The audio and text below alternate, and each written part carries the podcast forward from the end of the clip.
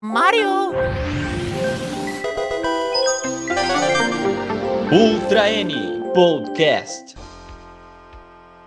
E aí, comunidade nintendista, seja bem-vindo a mais um Ultra N Podcast. Eu sou o Daniel Rensober e o mundo dos videogames é escrito por linhas tortas. E eu sou o Deus Jackson e. PlayStation! PlayStation. Não, peraí, é Nintendo aqui. Meu nome é Júlio Rodrigo e a Mauchi escreve certo por linhas tortas. Nessa edição, nós temos o prazer de contar com a presença de um dos jornalistas mais conhecidos aqui do Brasil quando a gente fala de Nintendo. Você provavelmente já conhece ele da época do N-Gamer, do longo período que ele trabalhou no, no All Jogos e mais recentemente no The Anime. Eu queria agradecer a presença do Claudio Pandoni. Opa, tudo bom, pessoal? Obrigado aí pelo, pelo convite, Daniel, Júlio, Teus Jackson aí também. É, é uma honra e um grande carinho estar aqui. Bom, pessoal, não é chamada de filme da sessão da tarde, mas eu vou começar com a seguinte frase: De amigas a rivais. É provável que você já tenha ouvido esse jargão em várias chamadas na TV, mas sendo um clichê ou não, ele é perfeito para resumir a história envolvendo a Nintendo e a Sony nos anos 90. Nesse novo episódio do Ultra N Podcast, nós vamos discutir sobre aquele que muitos afirmam ter sido o maior erro do ex-presidente Hiroshi Yamauchi, o Super Nintendo Play, Espaço, Station, assim mesmo, separado. Nesse episódio, nós não apenas pretendemos contar como essa parceria começou, se desenvolveu e terminou, mas também vamos debater muitas das opiniões populares que com certeza você já leu em muitas revistas e na internet a Nintendo assinou mesmo um contrato que concedia direitos de licenciamento para a Sony sem ler? Hiroshi Mauchi realmente rescindiu o contrato com a Sony? É certo dizer que foi a Nintendo que criou o PlayStation? E o que teria sido pior para a Nintendo? Permitir que a Sony tivesse o controle sobre os jogos lançados em CD ou questionar esse contrato? O Nintendo PlayStation daria certo se fosse lançado? Fique com a gente até o final e participe dessa discussão e de outros debates. Nessa primeira parte da, da, história da Nintendo e Sony, nós vamos iniciar falando sobre o plano histórico dos CDs na década de 90. É, nesse período, a tecnologia dos CDs prometia revolucionar as várias formas de entretenimento, incluindo som, filmes, literatura e, claro, os videogames. Para quem tem bastante familiaridade com a tecnologia é, dos cartuchos é, é do Nintendo Switch, é preciso saber que lá na década de 90 a tecnologia daqueles cartuchos, em comparação com os CDs, era muito mais diferente do que as capacidades de armazenamento desses cartuchos mais modernos. Para se ter uma ideia, os CDs poderiam armazenar centenas de vezes mais dados do que os cartuchos, eram muito mais baratos e permitiam mais imagens digitalizadas, música sinfônica e até mesmo utilizar a voz humana real. Para se ter uma ideia, os cartuchos na época custavam entre 12 a 16 dólares, enquanto o CD custava entre 1 a 2 dólares. Acho que nessa época o grande problema da, da, da mídia, vamos dizer assim, não era a mídia em si, e sim os seus, o seu hardware, né? Os tocadores, os drives, tanto para você conseguir comprar, eram extremamente caros para você adquirir qualquer um deles, né?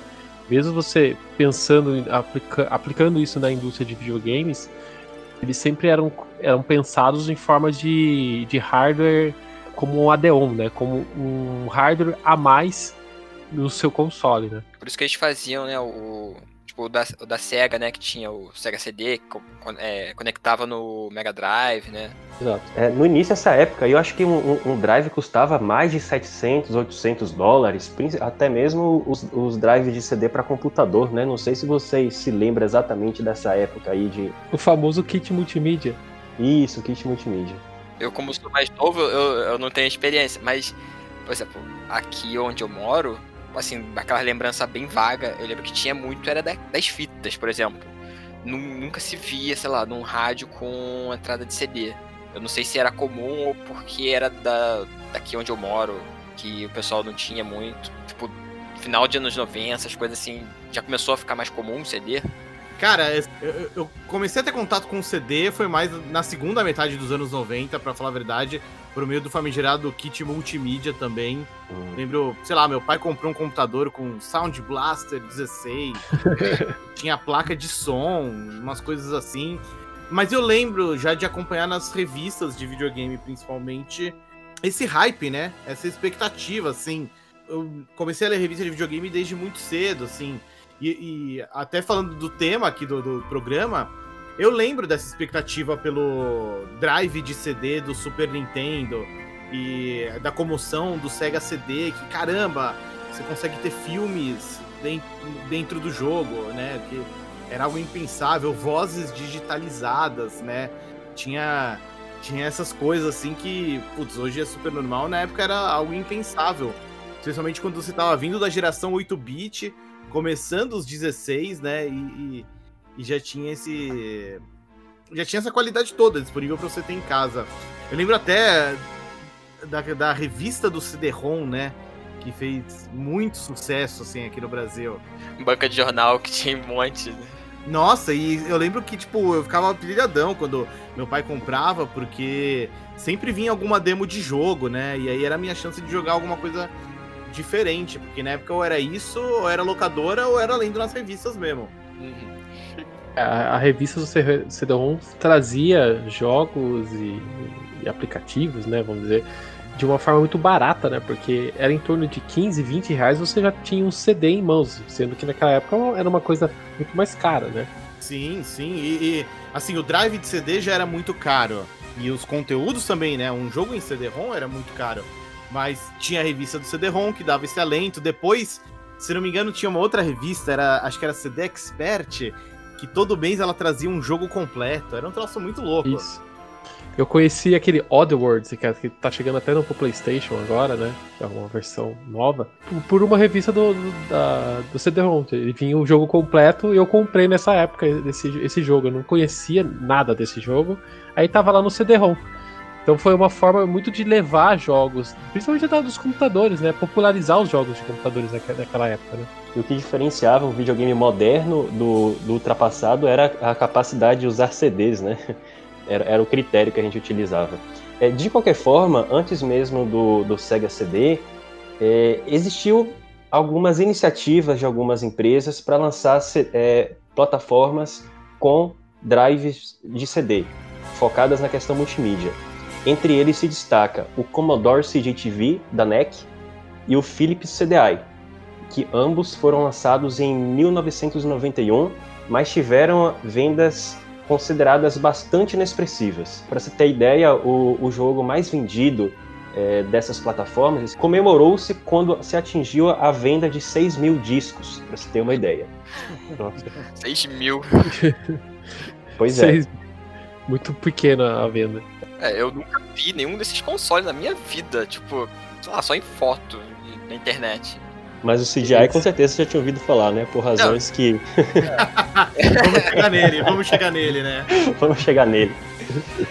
De qualquer forma, mesmo com as iniciativas é, dessas empresas querendo desbravar, as expectativas da indústria na época repousavam mesmo na Nintendo, porque acreditava-se que a Nintendo teria o que know-how necessário, as habilidades necessárias para popularizar um drive de, de CD e principalmente de convencer as pessoas a comprarem esse drive de CD, porque ela, tinha um elemento que as outras concorrentes que tentavam desbravar isso não tinham que eram os jogos, que era a qualidade dos jogos da Nintendo. Eu acho que não só isso, não é só os jogos, mas também como a posição de mercado da época, né?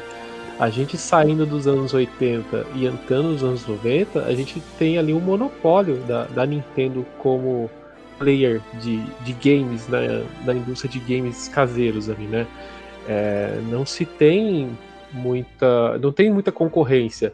A gente tem concorrência sim no Japão com a Sega, tem, mas uma, a, a diferença de, entre concorrência ali é muito grande, né? É quase inexpressivo com a chegada do, do Genesis, do Mega Drive, existe uma, o início de, de inversão de valores ali, a, a, principalmente nos Estados Unidos, o, Mega Drive, que tem o nome de Genesis, começa a ter um sucesso bastante expressivo. Mas até então, nesse período que a gente está aqui do, do, do, tempo, a Nintendo é quem manda no mercado. Total, assim, um, um negócio que acho que até é legal de, de relembrar é que o, o, Super Nintendo, pelo menos, não sei se o, o Super Famicom também. Mas o Super Nintendo, ele já vinha com uma entrada uhum. misteriosa, né? Que acabou nunca sendo usada, que seria pro drive de CD, né? É uma entrada, se não me engano, na, na parte de trás dele. A saída EXT, não é uma coisa assim? Que, Perfeitamente.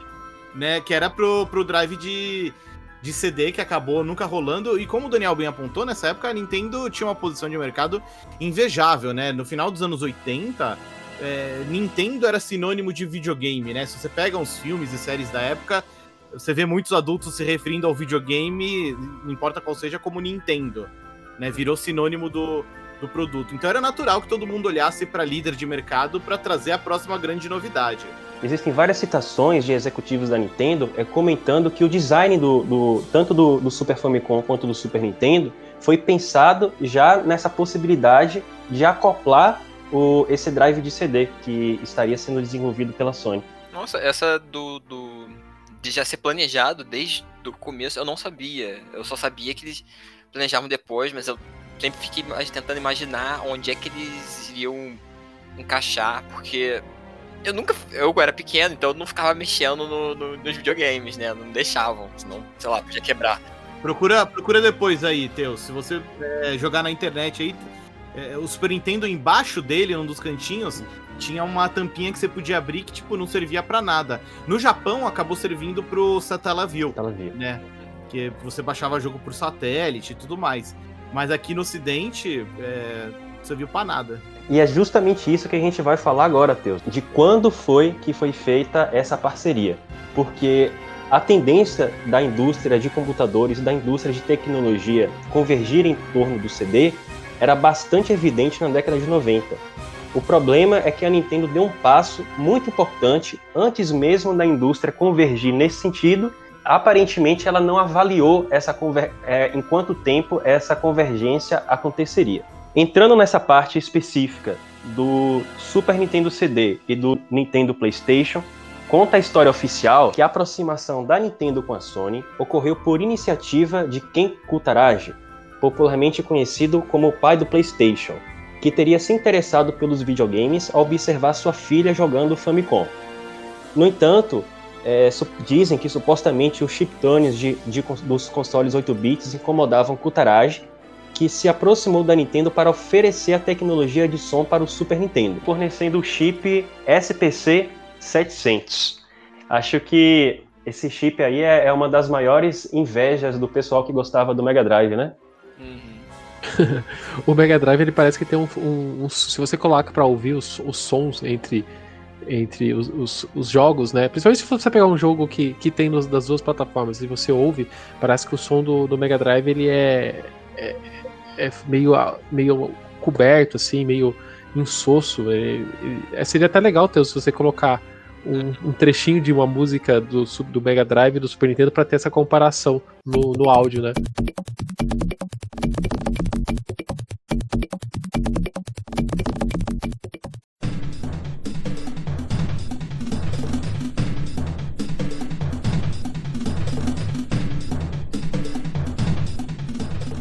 Que eu, eu lembro muito pouco. Eu acho que eu devo ter jogado, sei lá, um ou dois jogos que, tive, que tinham nos dois consoles. Acho que, sei lá, o Mortal Kombat e, e, o Aladdin. Eu nem lembro se o Aladdin era parecido, porque eu lembro. É, é que eram jogos diferentes, né? O Aladdin do Super Nintendo era bem diferente do Aladdin do Mega Drive. Ah, então não daria nem pra botar Era bem melhor.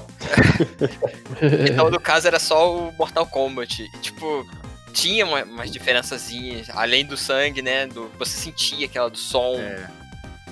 Mas assim, eu não, eu não sinto que o, o chip do, de som do Mega Drive ele era pior ou inferior. Eu acho que os dois eram muito diferentes.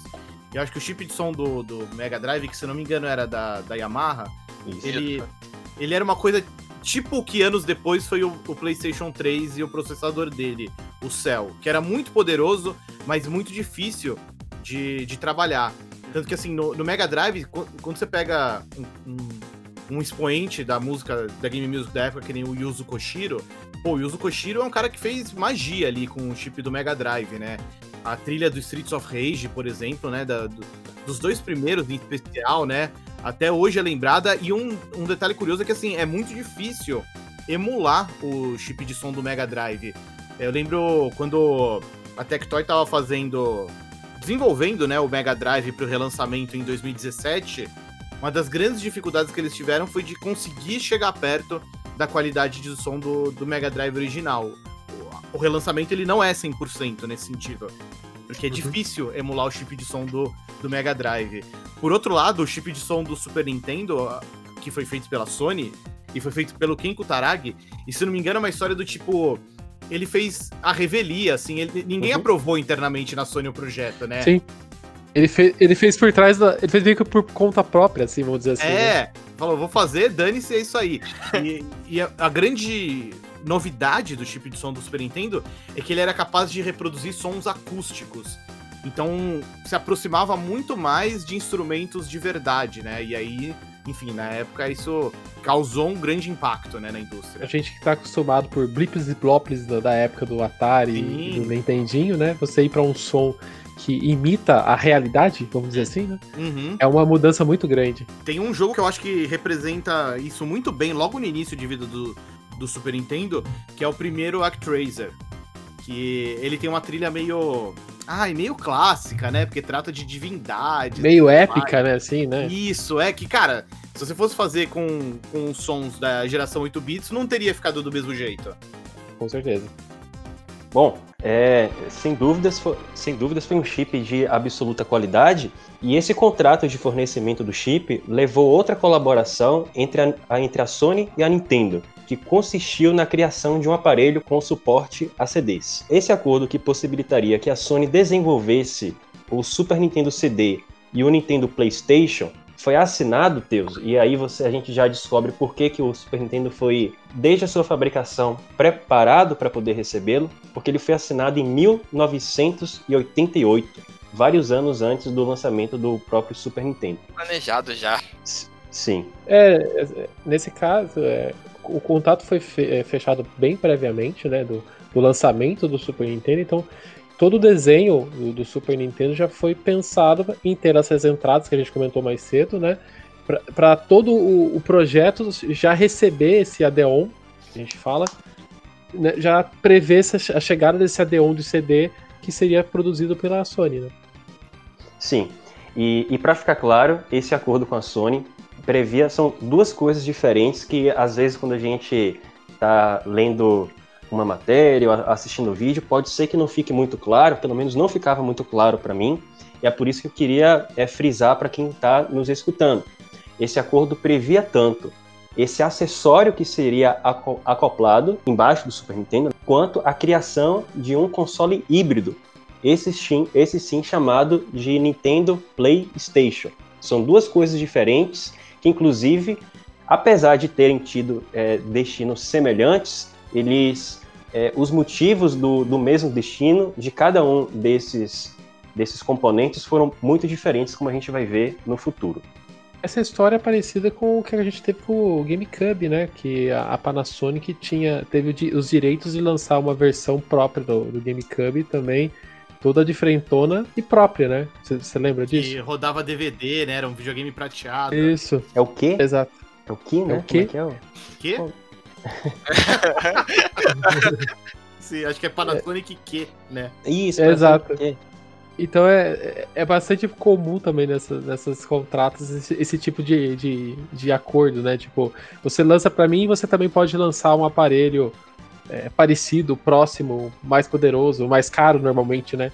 Com, com, as, com as mesmas características. E depois de ter assinado esse contrato com a Sony em 1988, em 1991, toda a indústria já se movimentava no sentido de depositar na Nintendo essa tarefa de popularizar os drives de CD. Em 1991, quando a Nintendo foi reavaliar a- o contrato com a Sony, é que ela percebeu que aquele contrato que foi assinado em 1988 trazia, trazia cláusulas que, se fosse confirmado os jogos em CD-ROM eh, seriam o futuro, trariam grande desvantagem para a Nintendo. Porque nesse contrato, a Nintendo deu à Sony o direito de controlar e lucrar com software em discos de CD usados no, no PlayStation, o que contrariava a ideia de da Nintendo manter o controle do licenciamento e lucrar com os royalties nas vendas de jogos.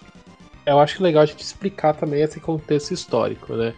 É, Na época do NES e Super NES, para você lançar um jogo para esses consoles, primeiro você tinha que ter um contrato com a Nintendo.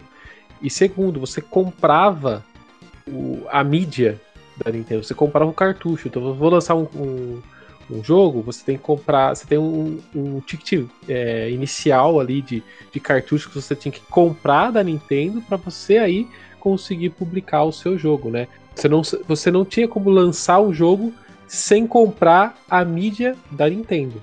A mídia proprietária da, da Nintendo. Se eu não me engano, até agora, né? O Switch, o, aqueles cartuchinhos não. também, não? Não. Tanto é que tem várias empresas que fabricam os cartuchos, como a Limited Run, Super Harry Games. Eu pelo menos acredito que a Nintendo não tem mais a, a, o monopólio da tecnologia por causa disso, né? Pelo menos na época era, era a mídia proprietária dela. Que aí ela conseguia lucrar com mesmo. É, a Nintendo. A Nintendo lucrava duas vezes, né? Vamos dizer assim. Ela lucrava com a, com a mídia e, e depois com a venda do próprio jogo. E já que nós estamos falando dessas questões históricas, assim, a princípio, esse controle da Nintendo surgiu porque na época da Atari, né, tava uma grande esculhambação, com vários jogos ruins sendo lançados sem controle nenhum, frustrando a expectativa de vários consumidores.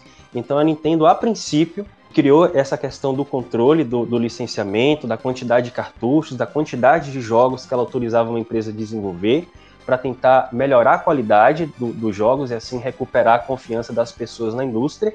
Mas, aparentemente, o que ela criou para ser uma solução depois se tornou outro problema para ela, né? O famoso selo Nintendo de qualidade, que era bastante famoso nessa época, né?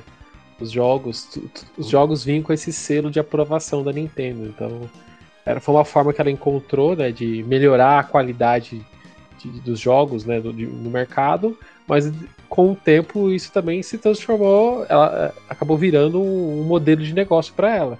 Em relação a, a, essas questões do contrato assinado com a Sony, é, eu também acompanho é, é, revista de videogame desde a minha infância, talvez não tanto tempo quanto, o, o, quanto vocês, mas é o seguinte, eu já li muitas informações resumidas sobre isso. E na medida que a gente foi pesquisando isso aqui, inclusive com, com referência ao livro lá Os Mestres do Jogo, do David Sheff, é, para mim, assim, ficou claro que existem muitos resumos incompatíveis com a, com a complexidade dessa situação. Vocês já leram um resumo que diz, por exemplo, que a Nintendo assinou esse contrato sem ler as cláusulas? É, eu, eu sinto que não. A gente nunca vai ter um relato 100% preciso, o que para mim sinaliza de que em algum momento teve uma decisão que foi muito mais passional do que analítica, e eu acho que isso veio do, do Yamauchi. É, não acho que ah, a Nintendo leu sem perceber e depois né, foi ver e caramba, olha isso. É, como a gente apontou aqui, esse contrato foi assinado em 88. E era uma época de muita efervescência, de o mercado crescendo muito. E no começo dos anos 90, a Nintendo, pela primeira vez, teve uma rival, de fato, que foi a SEGA nos Estados Unidos. Então acho que assim, quando chegou o momento de o desenvolvimento desse add-on de CD pro Super Nintendo começar para valer e, e a Nintendo e Sony sentarem na mesa para beleza, vamos nessa. Acho que o cenário já tinha mudado de uma tal maneira que a Nintendo percebeu que é, ela ia sair perdendo na negociação. Talvez a Nintendo não botasse tanta fé no CD, o que a gente viu durante toda a década de 90, né? Em 96 a Nintendo veio com 64 que ainda era cartucho. Foi um, um ponto de definição, né, pro, pro console em muitos aspectos. E também com relação ao Play 1. Mas assim, eu dou essa volta toda para dizer que não, não acho que ah, a Nintendo leu sem. A Nintendo assinou sem ler. Mas acho também que a gente nunca vai ter o relato 100% preciso, porque, enfim, Yamauchi já, já morreu, muitas das partes envolvidas também já não estão mais aí. E assim, até recentemente, nos últimos anos, a gente teve novas informações vindo à tona quando simplesmente apareceu um protótipo, uhum. né, desse Nintendo PlayStation. E um protótipo que é, é, funciona até certo ponto, até o máximo que era possível na época e que, enfim, depois ele foi leiloado aí por uma grana e tudo mais. E assim era um videogame que, pelo que dizem os relatos, ele ficava, tipo, na, na sala de um cara que trabalhou na Sony na época, ficou com esse protótipo, saiu, e ele deixava esse videogame, tipo, na sala de reunião dele, tá ligado? Então um monte de gente viu o Nintendo PlayStation e nem sabia o que era aquilo. Né? Mas acho que só, isso só mostra como é uma história muito, muito nebulosa eu acho que a gente nunca vai ter um relato 100% preciso, mas para mim tem cheiro de que, olha, em algum momento o Yamauchi decidiu que não, eu não quero mais esse contrato, dane-se que tá assinado, a gente arca com as consequências e vamos adiante. Eu também tenho um sentimento, assim, tipo, pela, pelas datas, assim, 88, né? É, o Nintendinho já tava estava fazendo aquele sucesso, mas já tinha uma pressão das produtoras de jogos para que a Nintendo trouxesse novidades em relação a hardware, né? Já tinha uma pressão é, em cima da Nintendo para que um novo console se fosse lançado, alguma coisa nesse sentido, porque as, as outras empresas concorrentes já estavam se movimentando para trazer novos consoles, né? Eu, eu acho que também é, essa questão contratual com a Sony foi um pouco assim para dar aquela apaziguada no mercado. Tipo assim, ó, gente, ó, a gente tá assinando esse contrato aqui, a gente vai preparar um hardware, a gente vai estar tá trazendo uma empresa do, de peso como a Sony, não era como é até hoje, né? É, a gente está trazendo um parceiro desse calibre para esse novo console. Então, esperem a gente preparar esse novo console, porque a gente vai, vai vir com um negócio muito grande. Então, eu acho que foi um pouco de pressa no sentido de dar uma resposta para esse mercado que estava pressionando por um novo hardware, para trazer um pouco mais de, de calibre para esse novo console, para dar uma segurada tanto na parte né, acionária, na, na, parte de, de, parce de, parceria com as outras empresas, sabe? E assim, foi um contrato que rendeu frutos, né? O Super Nintendo teve o chip de som.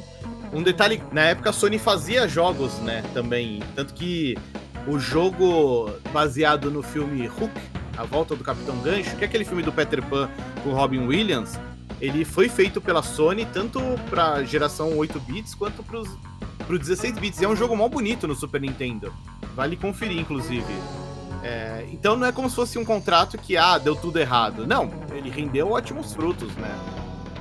É, é um contrato de vários itens, não é só, só para A gente tá falando muito focado no, no, no drive de CD, Sim. mas na verdade não é só isso, né? Ele tem a questão do chip, é, eu já li sobre a questão de software pra, de, que auxilia os desenvolvedores também a, a produzir novos jogos, né? Porque, é, queira ou não, isso é uma, é uma grande diferença para os consoles os consoles que tendem a ter é, essa, essa estrutura de desenvolvimento mais facilitada acaba no final recebendo mais jogos, né? Porque fica mais simples produzir os jogos. também tem um outro ponto, Daniel, que aqui é mais intangível, né? Mas acho que um dos grandes uh, legados desse contrato é que dentro da Sony, o Ken Kutaragi conseguiu provar que, olha, esse lance de videogame é legal, vale a pena a gente prestar atenção nisso porque fez o chip de som. Imagina o quanto a Sony não ganhou fazendo o chip de som do Super Nintendo. Né? E, e, e, como a gente apontou aqui, né? Foi um projeto que ele fez escondido, né? Sem aprovação da chefia. Aí ele vai, faz isso e o negócio dá certo. Pô, então, é, é com certeza ele ganhou um, um, uma moral com, chef, com os chefes dele. Pra beleza, você quer tentar alguma outra coisa de videogame? Vai lá, pode fazer. Foi pelo menos 49 milhões de, de chips e sons vendidos. Pois é, né? e aí você vê, do, de todo, toda essa treta do drive de CD, o que, que a Sony acabou tirando? Não, beleza, eles aprenderam muito sobre o mercado e decidiram que vão fazer, iam fazer um videogame que usasse o CD-ROM como mídia. E lembrando, né, a Sony na época era principalmente uma empresa de aparelhos musicais. Era a empresa do, do Walkman. Era a empresa que estava começando a investir no CD-ROM. Então também foi interessante de um ponto de vista corporativo, né? Porque de um lado ele estava desenvolvendo um aparelho que usaria o CD-ROM como mídia, enquanto outras áreas da empresa também estavam usando o CD, o CD-ROM como mídia, né? Para eles, para mexer com esse tipo de mídia, eles já tinham já o conhecimento. Então, poxa, era um, uma coisa muito melhor para eles. Tipo, já já estavam saindo na frente. Eu acho essa, essa observação de que a, a Sony já era uma empresa é completamente preparada e estruturada para a produção de CD-ROMs com filmes e, e, música muito relevante. E é por isso que eu, que apesar de também ser especulação e, e também não vou ficar chateado se disserem que também é meio teoria da conspiração, mas pela análise que eu fiz é, dos acontecimentos daquela época, eu tenho a seguinte impressão. Em 1988, é, quando a Sony chegou para a Nintendo para oferecer esse chip de som e também a tecnologia para produzir jogos em CD, falando: olha só, você continua fazendo seus cartuchos aí, etc., e os direitos da, de licenciamento, de produção de, de, CDs, de CDs são nossos, ok? É, Nintendo, eu te dou esse chip aqui, o drive, e só fico utilizando o CD. É, a Sony, por ser do ramo, ela possivelmente tinha uma informação privilegiada de que a indústria se convergeria em pouco tempo em torno do CD. Porque um drive de CD que na época custaria, em 88, 89, sei lá, com certeza devia custar mais do que mil dólares, é, a Nintendo antevê que em 3, 4, 5 anos isso poderia ser popularizado para ser vendido por 100 dólares, 200 dólares e os CDs por muito menos, talvez ela entenda, por não ser do ramo, ela não conseguiria fazer esse tipo de análise.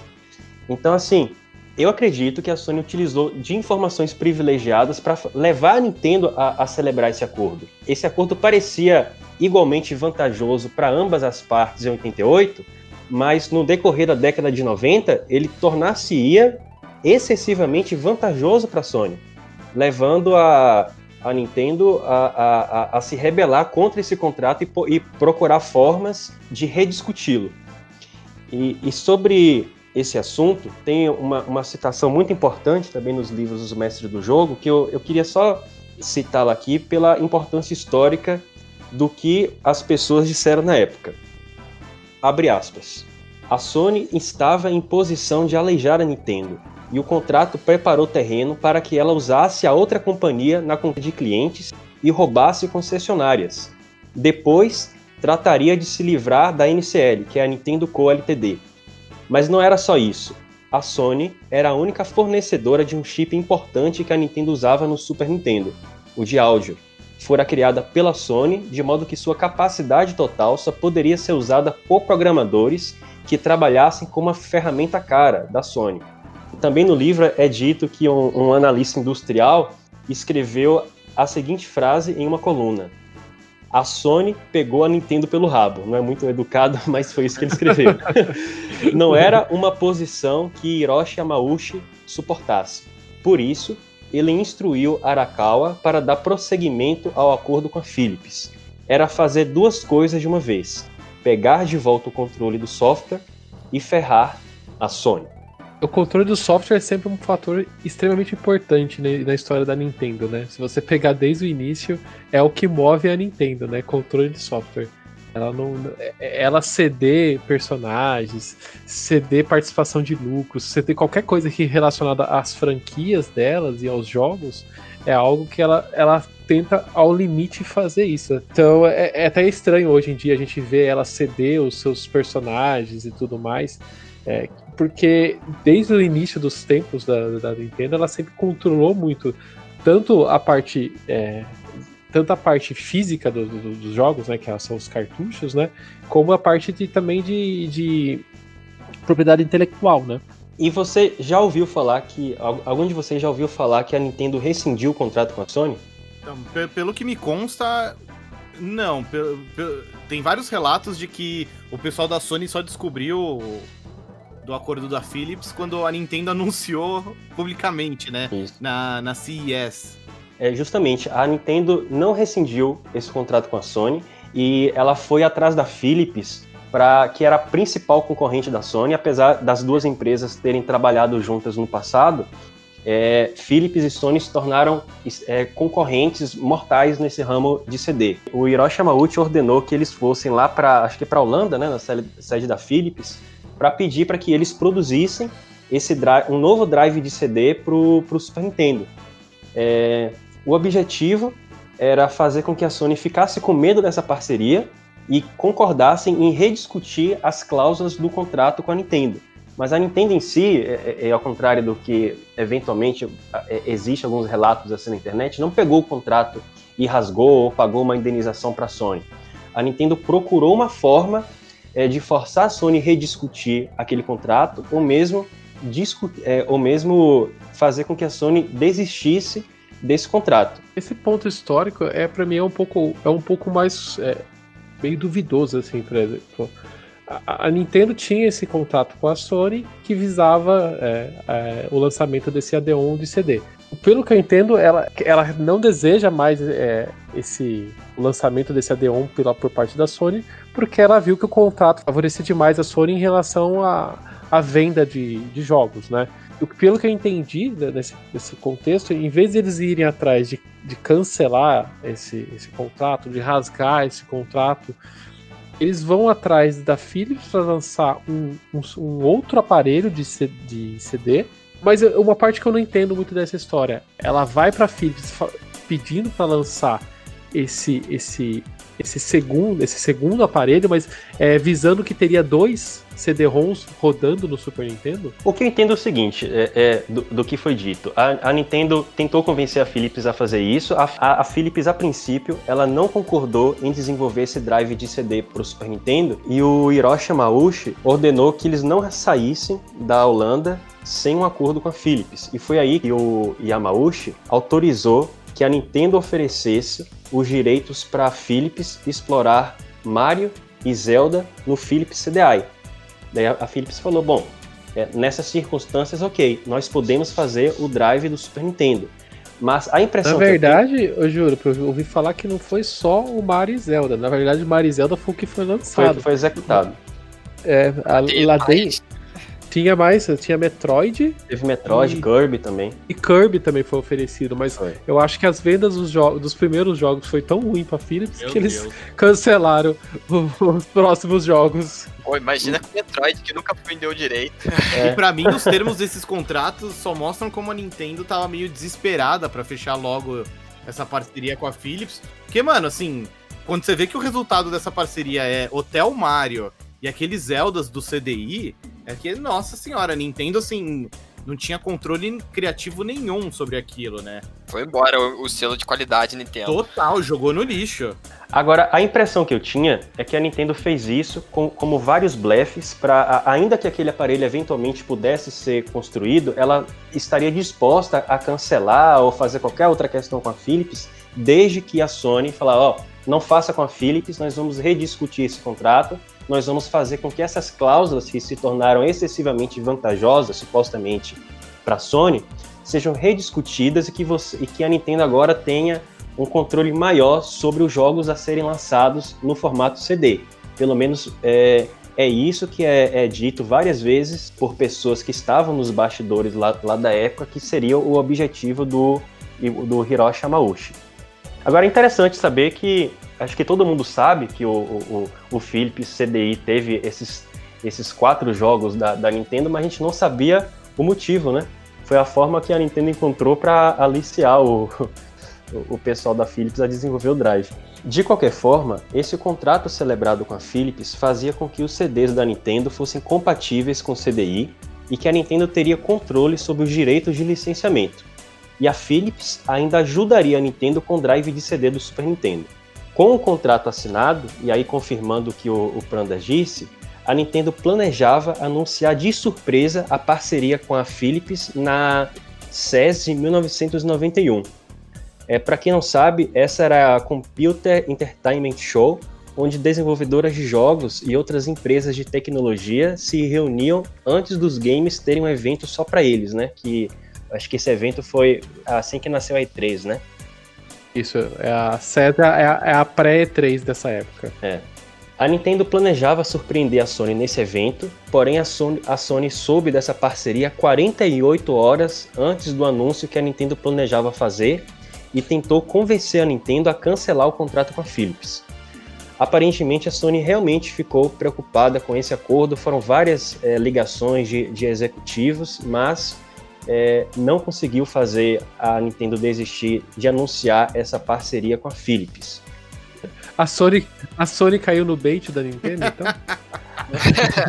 pois é, pois é. é o, o destino, aparentemente, é, é, várias interpretações, mas, mas, o destino aparentemente diz que sim, a Nintendo conseguiu é, fazer com que a Sony caísse no bait, sim.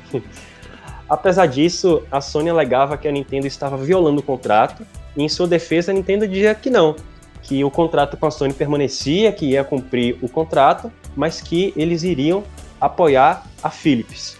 Mesmo descobrindo os planos da Nintendo, a Sony anunciou o PlayStation na Computer Entertainment Show de 91. Logo em seguida, confirmando que a Nintendo anunciou essa parceria com a Philips. A, essa ação ela foi ousada, essa, essa ação da Nintendo foi bastante ousada e repercutiu em, em todo o Japão, pois muitos das, muitas das pessoas entenderam que a Nintendo humilhou publicamente uma empresa japonesa em favor de uma empresa estrangeira. E isso meio que mexia assim, é, é, nacionalmente com o Japão, porque é, acho que ofendia é, essa questão nacionalista que parece ser muito forte lá, né? É, porque eles têm muito essa questão de nacionalista, tipo, como apoiar o, as empresas do nosso país. É só viver, sei lá, atualmente. Eles só compram Nintendo e, e PlayStation. É, raramente alguém compra um Xbox, porque não é de lá. Mesmo se tiver alguma coisa de, sei lá, de muito incrível, eles vão continuar com. vão dar preferência com, com o que são deles. Agora a Sony tentou contra-atacar a Nintendo, né? Depois dessa, dessa humilhação pública aí, né? Mesmo ele, ela ia continuar com o projeto do PlayStation, ia continuar com a questão do acessório, mas ela foi atrás da Sega, né? A principal concorrente da Nintendo para lançar o, os jogos dela e aparentemente Prandas. O, o Hulk foi um dos jogos que apareceu no Sega CD, não foi? Pois é, também com uma versão bem bonita, inclusive. já era a Sony tentando essa essa aproximação, né? Mas se não me falha a memória, acho que o, na época a SEGA já estava muito adiantada no desenvolvimento da, de tecnologia própria. E aí não, não seria interessante né, ter essa ajuda de, de uma novata como a Sony, né? Sim, é, eles, eles também tentaram, né, ofereceram um, um drive de CD para Sega e eu acho que não foi é, para frente justamente por esse motivo, né? Acho que secretamente a Sega já planejava o, o Sega Saturn naquela época, não sei. Acho que pro, provavelmente, assim, né? Porque o Sega CD já tava ali, né? Já era uma realidade muito mais próxima. Então acho que eles já tinham muito definido que, pô, a próxima geração de, de consoles a gente vai usar a, o CD como mídia. É, e, e, só como um, um parênteses para essa história, é curioso como algumas coisas parecem ciclos, né? E a história tende a se repetir. Porque lá na frente, quando a Sony é, lança o Play 1, né, já o videogame já no mercado e tudo mais, rolou uma aproximação entre Sony e Tectoy para lançar o Play 1 aqui no Brasil. Mas a Tectoy não quis levar adiante a parceria por questão de lealdade à SEGA. Porque a SEGA já ia lançar o Saturno. Aí a Tectoy hum. falou: não, ó, a gente já tá com a SEGA há muito tempo, a gente vai lançar o Saturno, então obrigado. E, por, e aí o Play 1 acabou, não, não foi lançado oficialmente no Brasil, né? Não, e, e quem, sabe, quem poderia pensar numa época como essa, né? Tipo, o console tá chegando na mão de uma novata e a gente já. A, a Tectoy, no caso, né? Ela fez muito sucesso no Brasil com a SEGA, né? Sim. né? Se você pegar o histórico, a, a, SEGA foi muito maior no Brasil do que a, própria Nintendo, né? Totalmente, né? É. Por causa por causa dessa parceria de sucesso que a Tectoys fez com a SEGA. Então, naquele momento, se você olhar agora, por que, que a Tectoy não fechou com a Sony, né? Mas naquele é. momento histórico, não fazia nenhum sentido é, o, contrário, né? Uhum. Então, por isso que isso não aconteceu, né? Eu, se eu fosse a Tectoy, eu, eu, eu, continuaria com a, com a ideia de ficar junto com a SEGA, pô. Tá indo, vendendo bem, tá fazendo sucesso, poxa.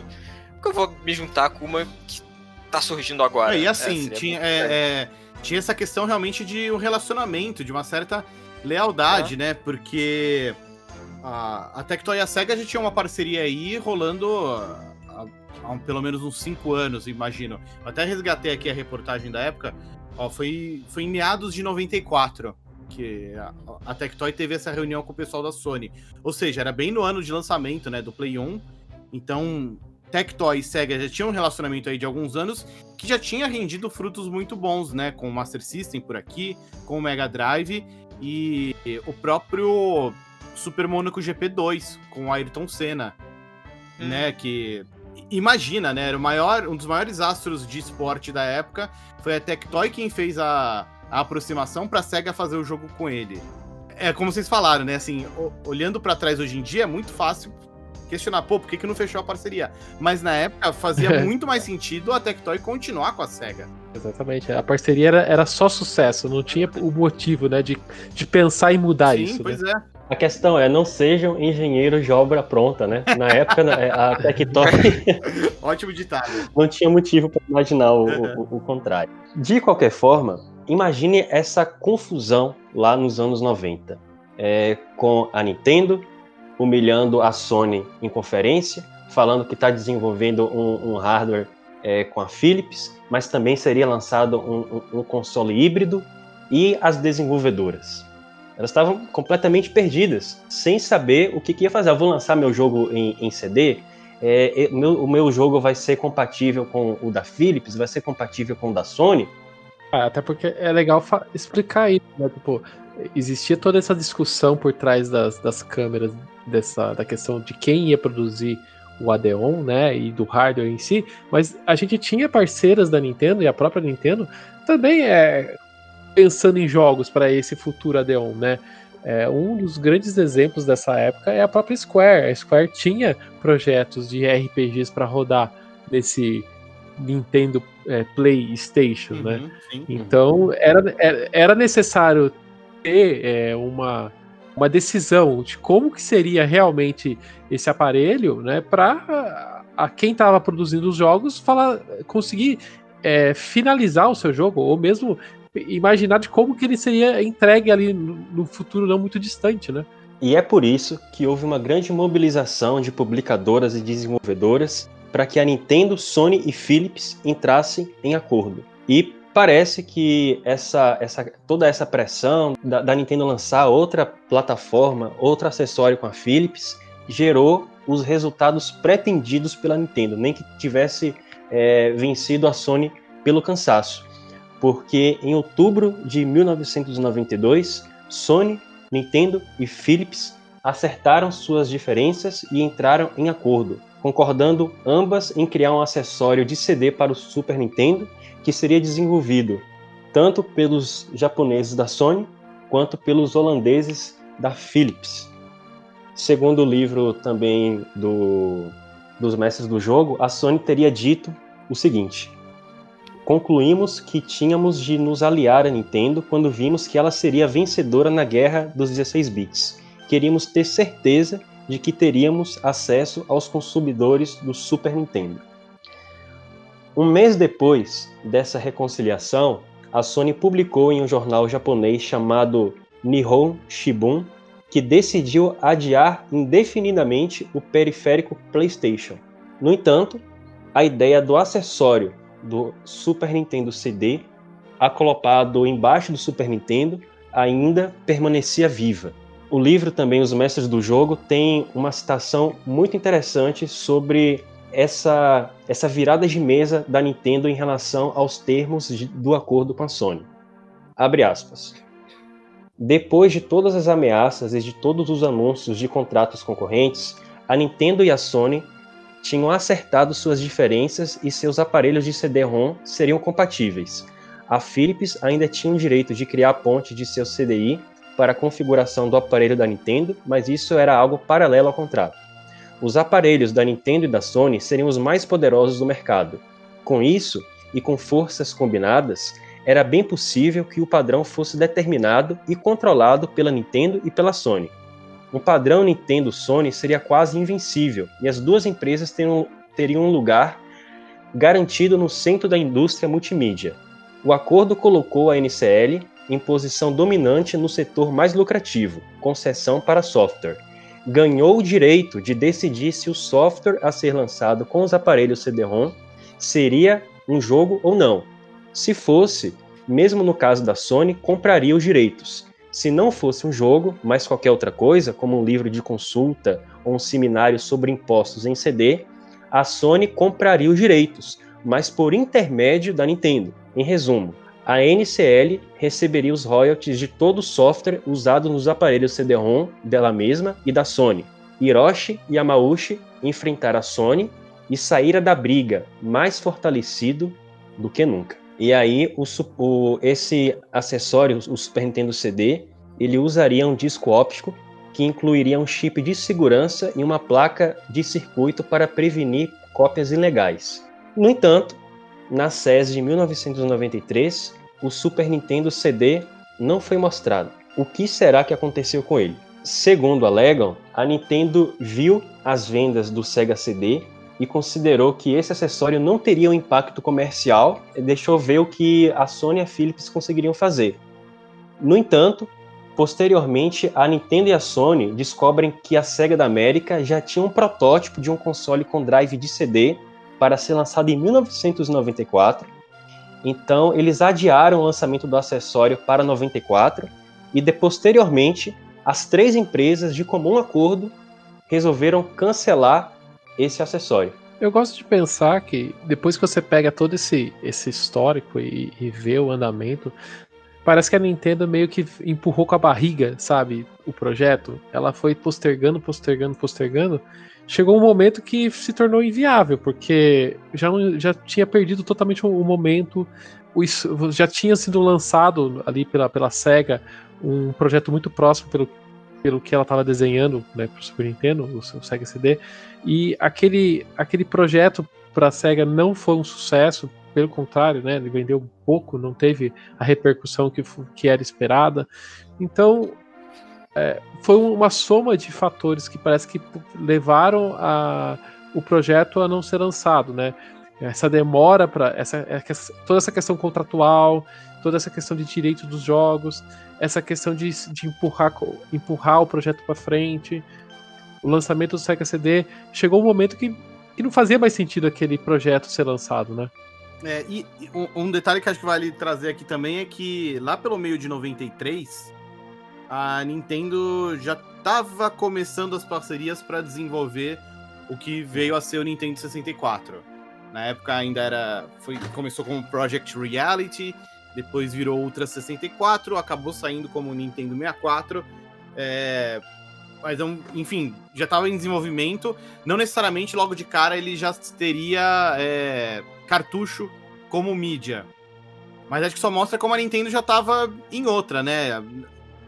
Publicamente ainda estava fechando essas parcerias de drive de CD e tudo, mas na real ela já estava com o olho no futuro mais adiante, né? No Nintendo 64. Tem mais uma questão, né? Que nessa época também a Argonaut aparece para Nintendo com um projeto que, que vi, vi, no futuro virou o Star Fox, né? uhum. né?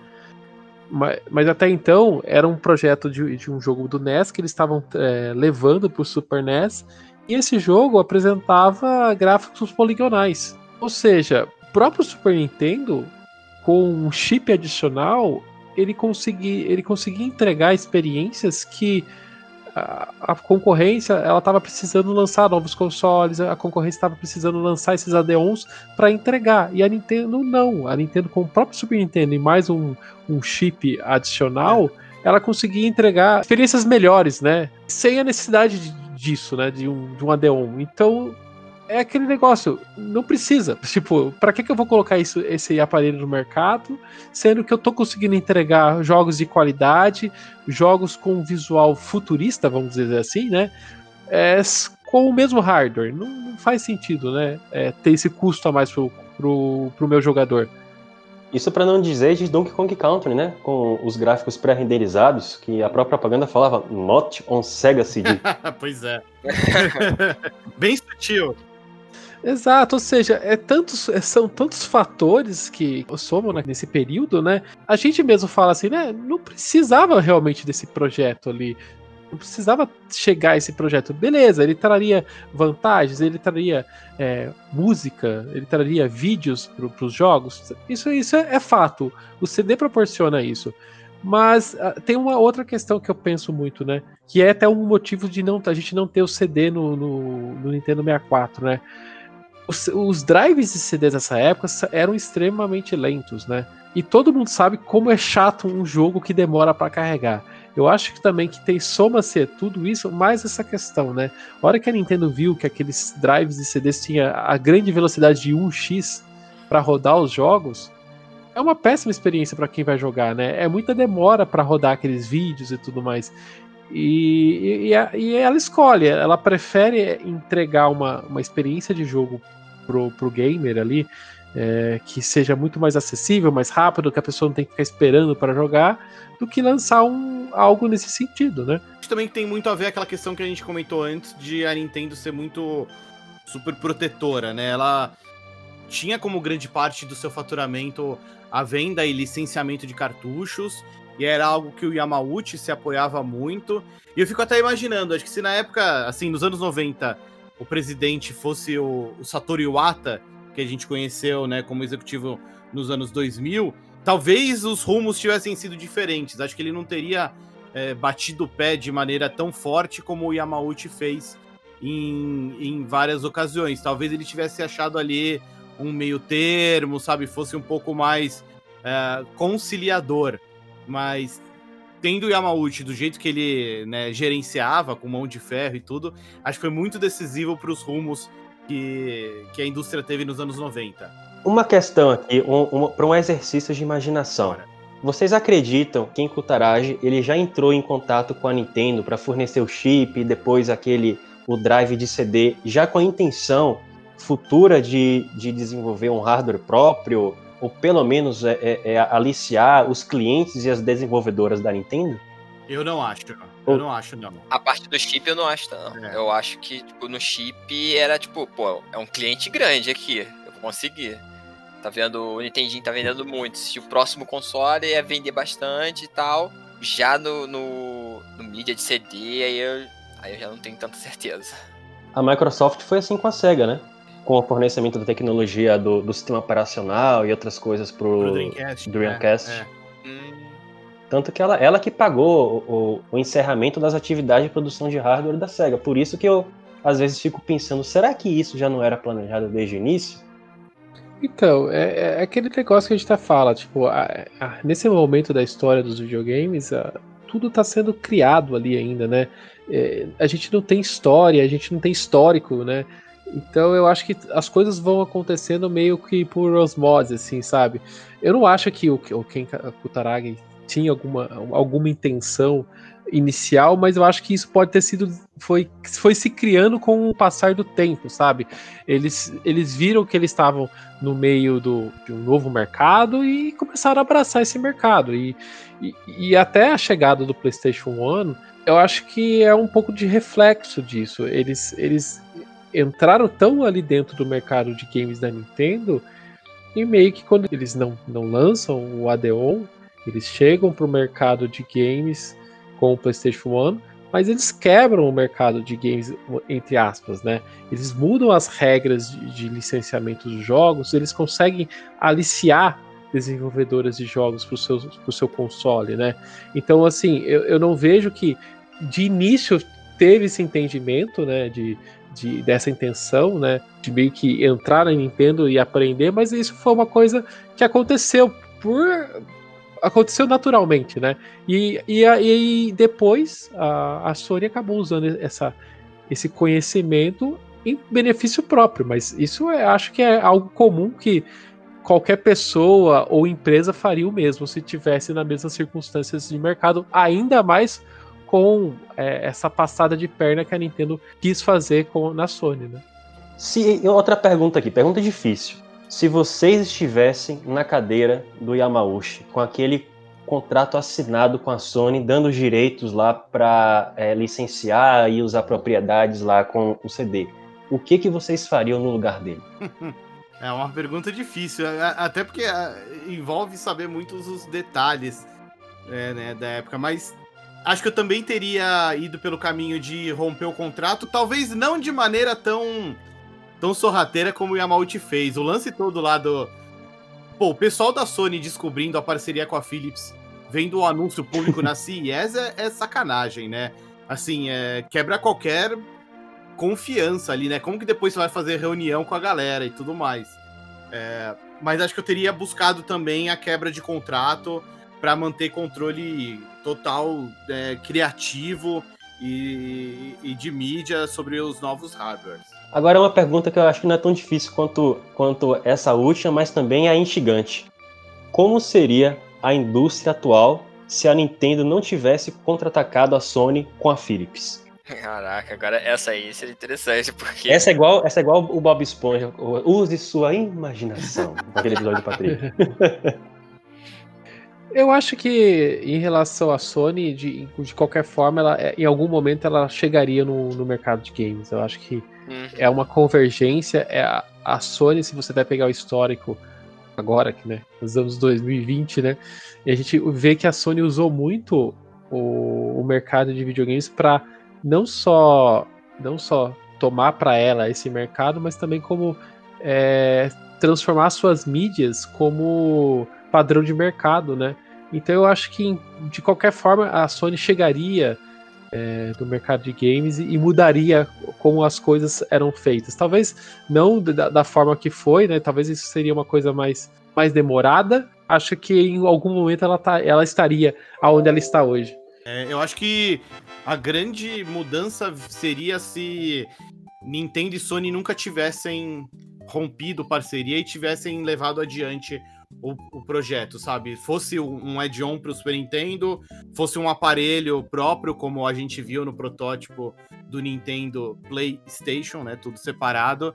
Acho que uhum. se a gente tivesse de fato no mercado uma máquina feita em parceria entre Nintendo e Sony, é, e a Sony não tivesse ido logo em 94 para o caminho de desenvolver um aparelho próprio, mas tivesse ficado um tempo como parceira da, da Nintendo, ou sei lá, talvez até hoje as duas estivessem juntas, é, acho que aí a gente teria um cenário muito diferente.